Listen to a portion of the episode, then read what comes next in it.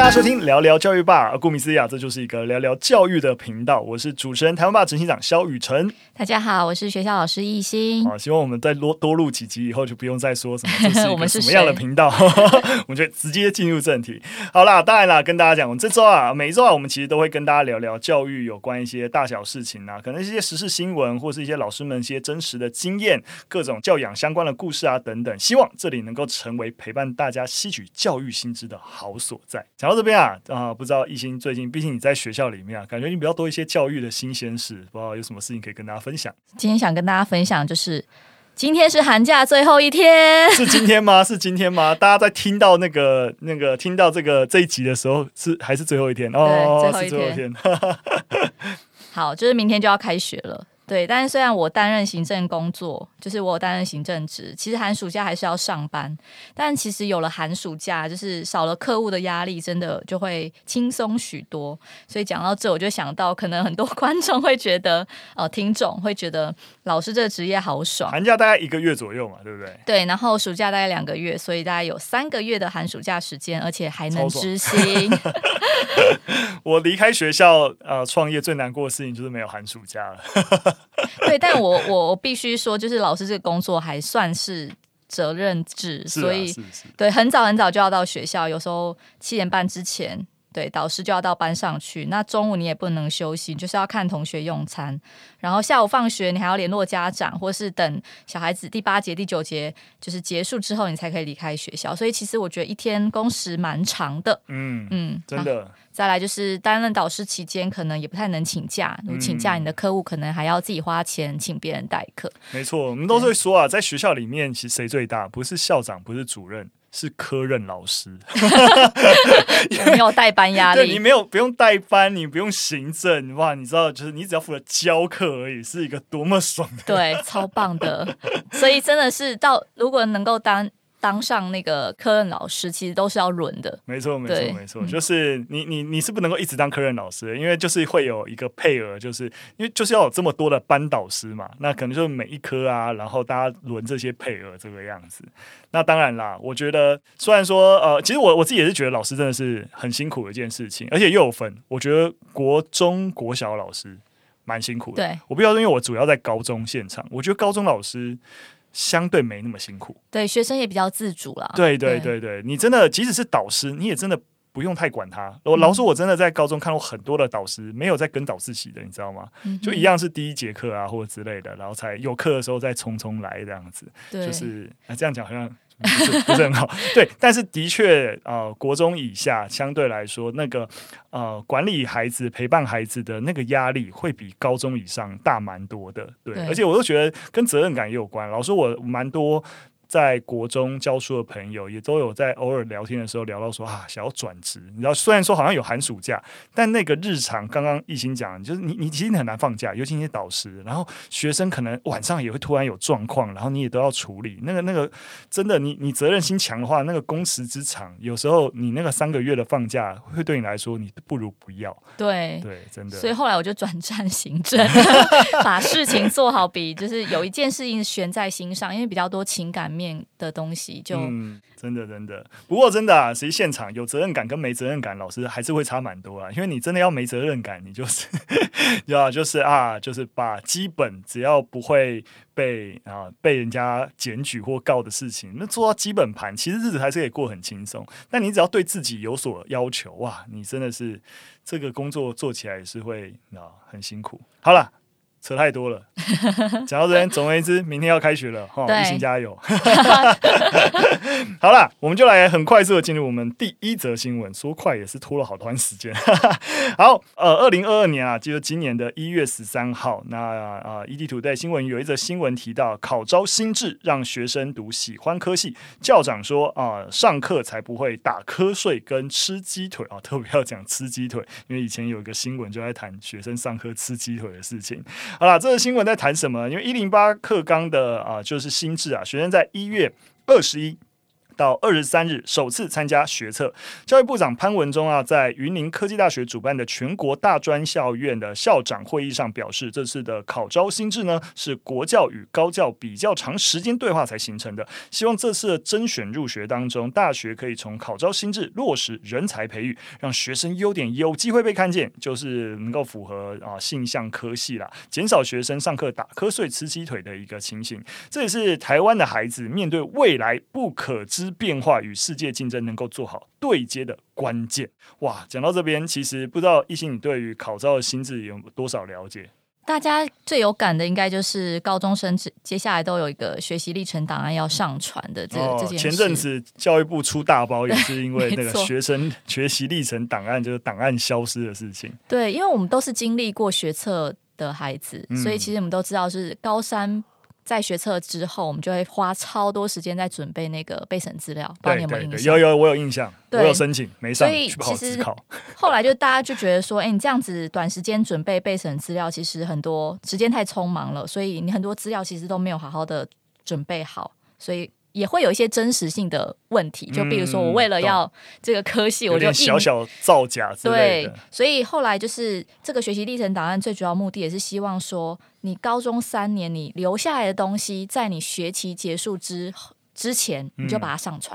嗯、那这个上传的云端，好，哦、上次的对，出 好，总之它的利益是这样子啊，希望说就是我们的备审资料是真的是陪伴学生走过三年他的一些历程。嗯、然后呢，这个历程当然也希望可以让考试没有办法被平量的学习成果被看见，然后。嗯展现你个人的特质，或是你整个适性学习的轨迹。比如说，我很喜欢历史，可能我在历史课我做的心得笔记，嗯、我就可以把它当做学习档案上传。嗯、那之后再，比如说我在推甄要上这个历史系的时候，我就可以把这些过往的东西拿出来当做我的备审资料。好像可以理解，但我直觉就就想到，像是你知道，像是我们招募，然后大家投履历。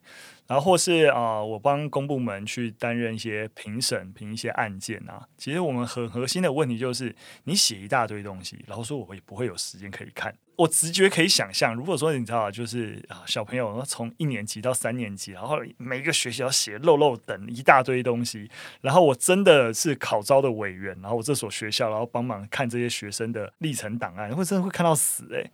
就是、对，所以他最后好像只能挑选几份几则。就是、哦、是有一个数量限制，对对对对，不会让你整批全部让你看这样，所以就变成挑什么就变得很关键。对对对，没错。哦、然后因为现在一零八课纲之后。那个课程松绑，所以其实各校都有一些对应的课程，嗯、比如说创意文文案啊，或者是什么数位发想啊这类的。嗯，它其实可以帮助你去探索你的生涯啦。就是你想要往哪个科系走，你就可以先选这些选修课。懂懂懂。对，其实大家都可以理解利益良善啦。然后我听起来听起来也当然是觉得 OK 的，尤其是我觉得我们自己，例如说在公司也都会定期做考核嘛，或回顾 OK 啊，设定目标，然后呃就是通。透过每年或是年终的物谈，然后哎，大家回顾一下自己的表现，然后所以不要集中在三年，然后每学期我们都有做一下回顾，然后把你自己的学习成果自己整理上传，蛮好的。但是你知道，我大家我们大家都可以想象，因为面对考试制度，一定都是上有政策，下有对策，对，没错。所以直觉好像就会有一些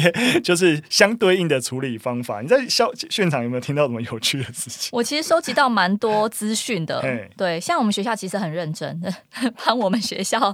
澄清一下，就我们学校其实很认真在盘点跟实施，嗯、对，然后每个老师其实对学生的那个历程其实都蛮用心的，嗯、但其实有很多的私立学校，好就不说是哪一些了，对，他其实就会帮你就是主打帮你做好。我会帮你做好学习历程档案，嗯、所以你进来之后呢，你只要认真念书，你只要把学测或是职考考好，那学习历程档案就会有专门的公版让你撰写上传，嗯、或者是说我今天开设，假设我开设了好历史与人文这个课，那我就会把学习单一个是学生版的，嗯、然后老师版再做一个你要怎么写。的亮点有才会有。你来上这个选修课，不是真的要学东西，而是哎教你怎样让学习历程档案里面把这个科学的东西写得很漂亮，放进学习历程档案里面。对，但是就是说 老师会学好一个模板，所以你你就是写嘛，你就写，你就知道。换句话说，对对对，他会告诉你说怎么写比较漂亮。哇，对，所以蛮多私立学校是有在做这样子的招生，可以理解啊，因为他们。真的是只要绑上啊，绑上一个升学压力，尤其相相对来讲，私校它就是要靠这个大学录取率来吸引学生，所以就变成是说怎样，就有点补习班化了，就都可以想象补习班体系好像会做这件事情。但当然也不是说所有私校啊，其实很多私校也真的是认真办学，但是如果完全升学导向的私校。感觉真的是很容易做这样的事情。你你直觉就这样子，你也可以，我们都可以理解利益良善。但是类像这样子学历程档案的问题，你觉得有什么解法？有什么解法？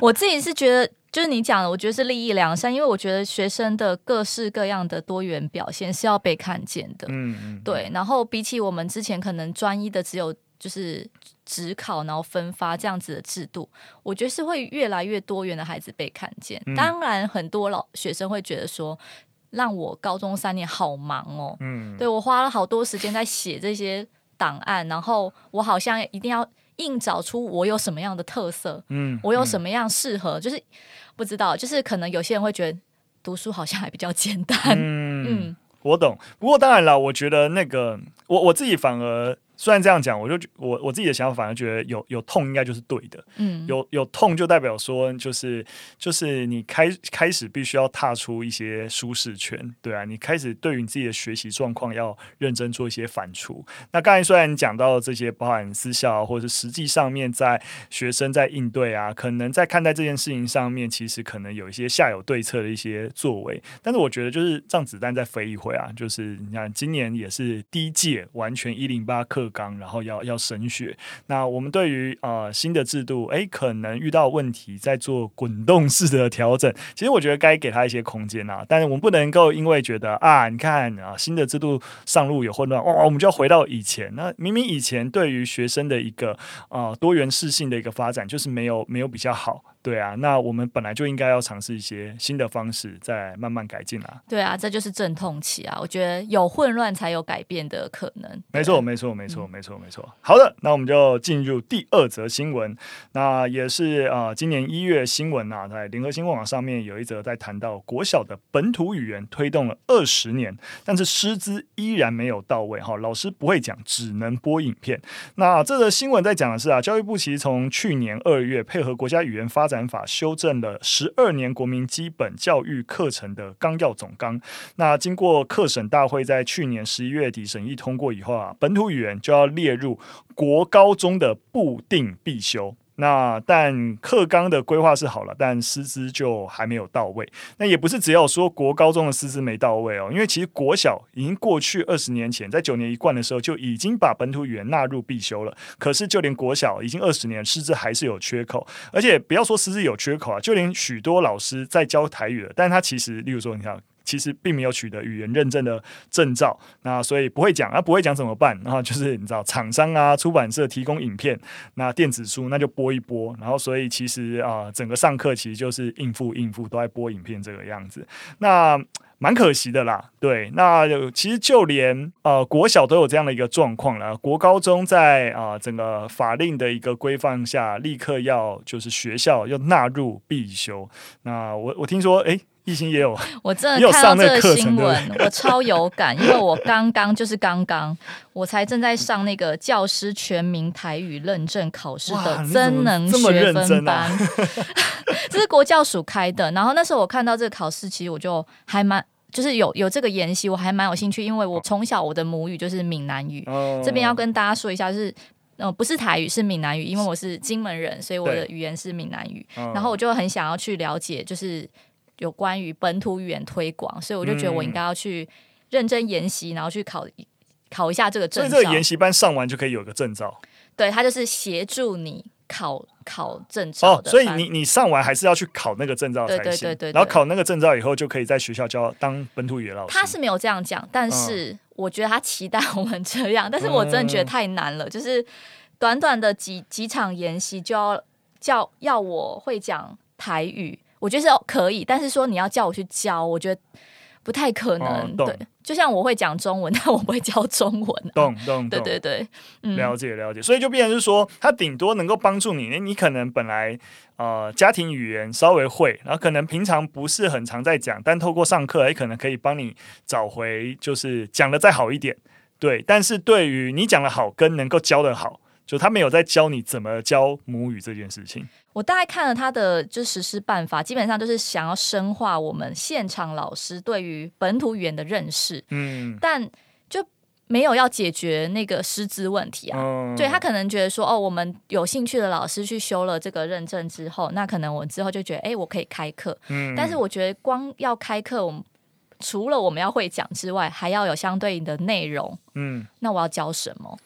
对，其实这个问题大家可以理解，从呃，就是在在新闻上也是吵吵闹闹，因为很多人也都在质疑，像这个本土语言纳入必修的必要性到底是什么？对，那就当然就很多人很多人吵。当然啦，呃，就就这个问题的话，我这边的 我这边想法也是很简单啦，就是虽然我们刚刚讲了很多的问题。对，然后，但是就语言保存的角度来说，必须要说，在教育体系里面重视这件事情，甚至纳入必修，是有其必要性的。对对对，但那一样，这个必要性跟。实质实质上面，我们怎么师作，然后包含师资的到位，包含孩子的整体性的一个学习，那有没有办法能够被兼顾到？那这其实有很多需要需要考量的。但我我回到本质，还是呃配套不做，没有做足，或是说现行在施作上面有实施不到位的情形啊、不代表它政策的本质或方向是错误的。所以我觉得，在在谈到本土语言到底有没有纳入必修的必要性，如果连这个问题都要讨论，那其实代表说，整个国家我们对于呃自身语言的重视程度其实是不够的。对，但坦白来说，嗯、就是我知道这个消息的时候，其实我刚开始是排斥。我可以想象，我可以想象，瞬间就是就其实现场多数都是排斥。对，然后我就还跟我的同事们讨论说，哈，那这样子又要有一个，就是有一门课可能要不能上了，要没错，因为就是时数就会被挪给。对对对对。但后来就有认真的去想一件事情，就是说，虽然目前我们的确也是赶鸭子上架了，嗯、但是我觉得刚我同意雨雨辰刚刚讲的，就是它其实是一个好的方向，嗯、只是下面的配套措施跟具体做法的确。不够细致，会让我们有一点觉得我们只是在应付可能上有政策这件事情。嗯，对对对。因为我我在讲的方向问题是，因为很多人质疑那个必要性啊，会觉得说啊，你语言就是没有频繁在用啊，那一周上一两一两节课有什么用啊之类的啊，思思没有办法米平。就但我们一开始就有提，这些都是啊，就是啊执行面的执行问题。对，当然要解决，但是本质面到底这件事情重不重要，要不要啊，就是被课程所保障。必须要变成必修，我我觉得还是两件事情，对啊，就是今天呃，就一个国家的立场。有些事情会认为是必修，代表说是国家整体重视这件事情。所以回过头来就是，那为什么为什么中文为什么华语会变成国语必须要必修？然后它的课程的时数又这么的一个长，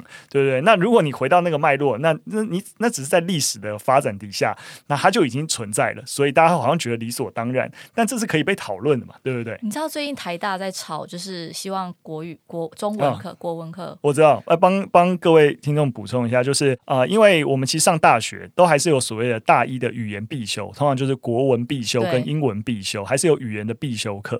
那刚好台大的学生会其实啊、呃、一直在在质疑，尤其是国文必修课的一个。呃，存在的意义。那当然，其实学校当然就尤其是中文系，因为大部分开设啊、呃、大一国文必修都是中文系的教授嘛，所以就开始在你知道，就是在跟有点在跟学生会在互相在对对抗了，就是觉得啊这个啊、呃、必修课的必要性啊，你可以帮助大家做报告写作啊，有的没有。那我还觉得必修课应该修历史啊，大家应该要见往知来才对，对啊，是不是？我们所有课都可以讲说应该应该什么应该变必修，啊、所以我我觉得问题是这样，就因为所谓的。国文、中文、华文已经已经有既定优势。它就已经被列为必修了，好像变成是其他东西的重要性要被列为必修的时候，既有优势的人啊，既得利益者就会觉得就是说啊，你就会来排挤我的资源，对对对。但但当我们整个社会的价值的系统，或对于哪些事情的看重开始做一个通盘的思考的时候，这件这件事情的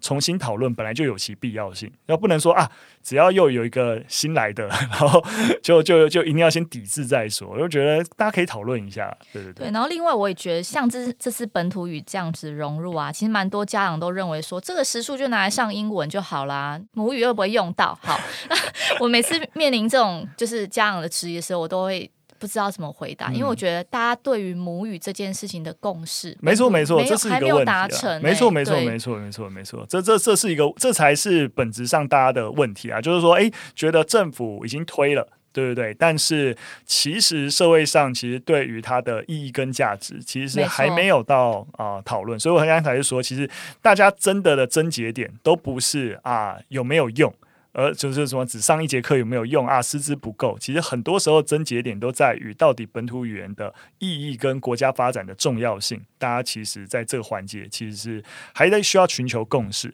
当然了，我自己会觉得就是啊。其实我们的国家语言发展基本法已经通过那么久了，对，那二零一九年就通过了。对，然后其实甚至到了最近才开始又在比较好的有在推进跟落实这件事情。去年才是国家语言发展基本法通过以后第一次的全国的啊、全国大会，然后来针对跨部会的政策方向提出意见。那我有去参加，所以当然我也不是说啊，我就觉得啊语言很重要，就是其他人你们都要闭嘴或之类的。我我觉得这个东西的讨论应该还是在于，就是说我们我们怎么思考文化保存。那语言又是文化保存的重要的一部分的时候，在不涉及到比较。例如说产业发展啊，或是一些利害问题的时候，我们能不能透过教育，对于文化的保存，能够再起到多一点的一个帮助？那如果必修这样的一个方向是可被执行的，那有哪些执行的配套方法不会影响学生的其他学科的一个学习？那我我觉得我们可以进入比较实质的一些讨论环节啦。嗯。说到这，我还蛮喜欢台湾爸的科科客栈，就是他，我觉得他是一系列可以学语言，也可以学，就是深入了解客家文化的数位影片。没错，科客站有有中文，然后夹杂一些客语的版本，然后也有全客语的版本。对对对，啊、所以就是可以变成。教育数位内容，我觉得好棒哦！对啊，就麻烦课委会多多支持，老板加油！对啊，我这边讲的事情是啊，其实很多的配套或是有没有好的内容，大家大家可以一起努力啊。像台湾吧，我们就一直希望能够产制更多好的内容。那你用不同的你，你有更多的语言，其实你也是有更多的工具，然后能够啊、呃、接触知识，然后甚至我们会说啊，语言其实是看待一件事情的一个。一个窗户，对，就是每语言它的用问、用词、用字的一个背后，它是一个价值观的承载。所以你用一套语言，其实你就是用一套价值的系统在看待一件事情。对，所以当我们自诩我们台湾是一个多元文化的一个国家，其实我们也应该要是一个多语言共存的国家。对，那我们才可以让每个孩子其实能够用更多的角度、更开放的心胸来看待这个世界，对吧？所以我觉得这是重要的。那我们怎么做？我们大家再再一起加油啦，好不好？好，扯太多了，我们进入最后一篇的新闻。啊这是一个啊、我们讲很多台湾的东西，讲一点国外的东西啦，就是不同国家的一些啊、教育状况的文章。那一样，在今年一月的时候，《天下》杂志有一篇新闻在提到，离组的女生比男生多的国家，特别提到了。挪威、立陶宛，他们是由女性主宰科学与工程领域，哇，真的是特别特别。那其实，在多数的国家啊，包括台湾也是啊，啊，理工科系或是所谓的 STEAM 领域，那也就是所谓的 STEAM 是 Science、Technology，还有什么 Math？一是什么一是什么？Engineer，还有、oh, engineer 工程，好了，在多数国家，包含台湾啦，理工科系，那通常就是包含科学、科技啊、工程、数学领域 STEAM 的领域啊，不管是在高教场域呢，还是职场，长期都是由男性来主导的。但是，挪威跟立陶宛的科学家跟工程师，女性的占比却都高于五十 percent。夸张，厉害厉害！挪威的状况可以归功于各行各业都有许多的女性典范，让女学生可以想象，哎，自己在不同的领域的模样。这件事情呢，有部分是因为立法而达成的。例如说，呃，挪威就立法，这每个企业啊，你的董事会至少必须要四 percent 的席次是由女性来担任的。而立陶宛呢，其实就比较特别一点了。那因为过去立陶宛曾经被啊，苏联所统治，那苏联其实会强迫男女都投入科学。那在苏联瓦解之后呢，那女性相对于男性却一直困守在劳动条件比较不佳的科学界。所以呃，你会说呃，女性会从事科学，也是因为其实当时候立陶宛的就是学术的教职的工作啊，其实待遇太差，男性不想要做啊，所以就变成女性要做。那这其实因为而且很多职位是约聘啊。那因为是约聘哈，女性要照顾啊，早期的女性要都要照顾家庭的一个压力，也比较好配合，所以就出现了女性其实比较多在学术界任职这样的一个很特殊的一个状况。所以会发现啊、呃，虽然挪威、立陶宛在表象上都是。啊、呃，女性主宰科学跟工跟工程领域，但是两个国家的国情其实那个脉络差蛮多，对啊，很特别，真的真的。哎，那雨辰，你念那时候念历史系，有被你家长或你父母就是否定，或是力劝你不要念吗？哎、对，其实如果在，男生真的压力会比较大一些。好像在在台湾这件事情上面，就觉得男生就是要念理工科系啊。对，就是因为因为理工是整个被大家所推崇，所以在即使在其实女生如果愿意念理工，好像也还好，压力比较没那么大。但男生如果不念理工，念文组的科系，就会压力大一些。对，你知道我弟就是一个超级无敌悲惨的例子。怎么了？怎么了？对，希望我妈不要听到这集，因为我现在要 diss 我妈。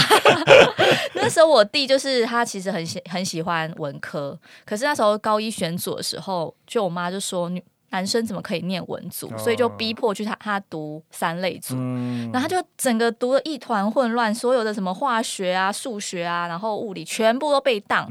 然后我记得我很机车，就是他那时候暑假问我说：“你知道被当要去哪里补考吗？”我说：“不好意思，我没有被当过。”好，总之就是他后来就是。还是敌不过，就是自己意就是性向的选择，所以最后他大学的那个职考还是考了文科。嗯、但是我就替他很惋惜，就会觉得，那你对啊，你这两年念了这些，你其实对他来讲是无用的啦，嗯、因为他他其实就是喜欢文科，所以最后他大学就考上管管学院、管理学院。嗯、对，我就觉得他绕了一圈，还蛮觉得我妈妈蛮过分的。我个人蛮幸运的，因为我家里其实还好，但是呃，因为我。高中读男校，所以反而是学校跟同才氛围压力比较大。因为我念建中啦，然后建中基本上我们那时候一届二十几个班级，几乎五分之四全部都是二三类组的科系，嗯、就是一一类组是超级无敌弱势的，你知道吗？所以就所有人，所有一年级的时候，所有朋友其实都是念理工组，对对对，好像。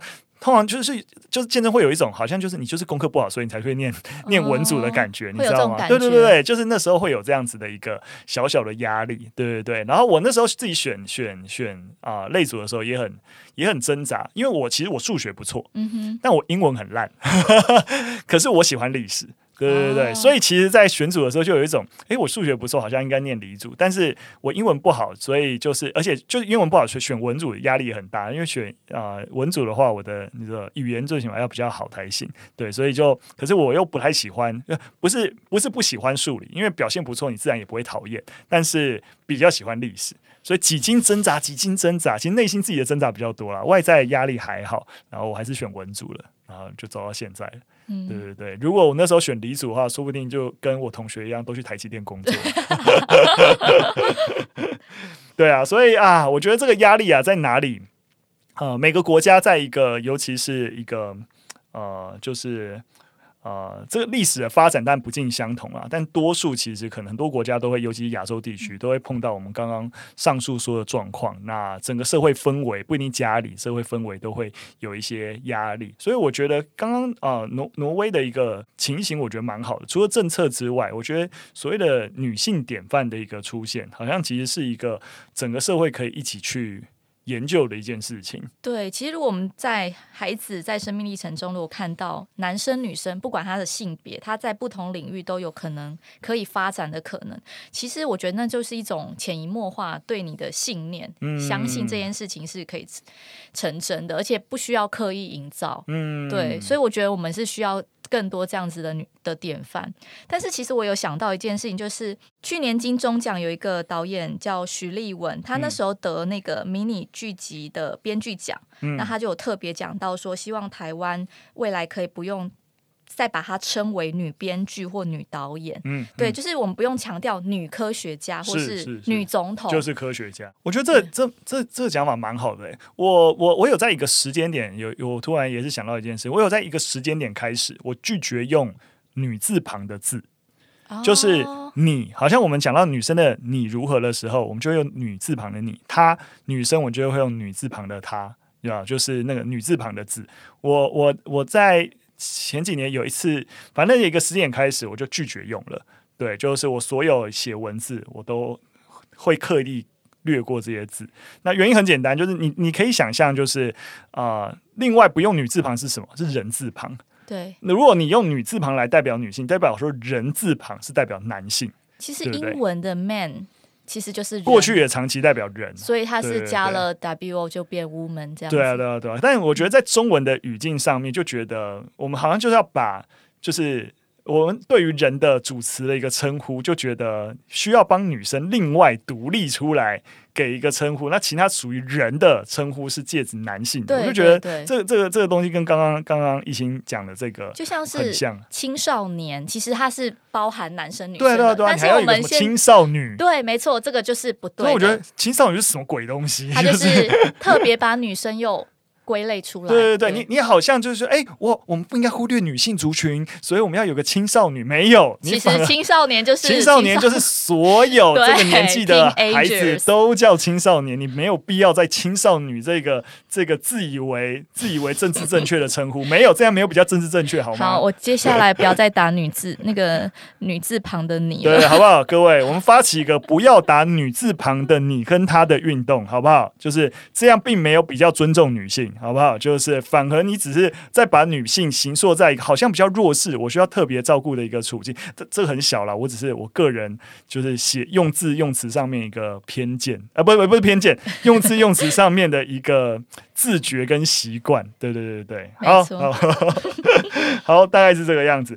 好，那讲到这边其实差不多啦。就是不过我其实呃刚刚在讲到这个女性典范的时候，我觉得很多地方是大家一起努力啊，包含我们做身为媒体。我们有没有刻意的去，呃，就是知道，哎，其实我们在举一些案例跟人物的时候，有对于哎女性的表现有特别给予重视，那让大家这所谓的女性的典范能够更被看到。因为如果你如果用一个历史脉络，你在在各个领域，你想要啊、举例，其实很容易找到男性的例子，然后啊、这个这个约定俗成，它就会变成是一个。你知道吗？啊，就比较多男性案例，然后你就会举他，然后就强化这些刻板印象。所以要扭转一些社会已经长期存在的一些问题，你是需要刻意去啊找寻女性的案例的。对，但反过来说，我就觉得有些时候对于女性也会形成一些啊潜在的一些压力，就好像说，哎，这个领域。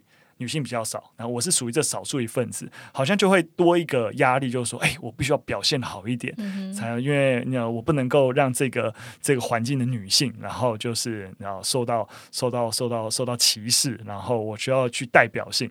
而通常这个压力附注在女性身上的时候，就是回过头来也都会让啊、呃，你知道，这这个压力其实并不会让你的表现变好。就是在学习上，当你有一个少数的压力的时候，通常也会影响到你的学业表现，对吧、啊？所以通常我会说啊，就是这种对于少数族群，或是啊啊、所谓的或者所谓的相对弱势的一个族群，他们的受到的困境跟压力，其实是很复合式的。对，还有明明他们是相对表现好的，然后而且甚至有自觉啊、就是要表现得更好，但反而这些压力最后会促使他们还可能表现还因此而呃变得变得不好。对，那我们一起要来解决这个问题啦，好不好？好啦，这东西扯扯下去，那扯没完没了啊！我们今天的啊、聊就聊这三个三个新闻就好了，就是我们一起不要太长的时间，好不好？感谢大家收听啊！当然了，如果大家想要听到我们讨论更多教育内容啊，或是大家想要哎有一群人，大家可以一起聊聊跟教育的一些想法，那欢迎大家。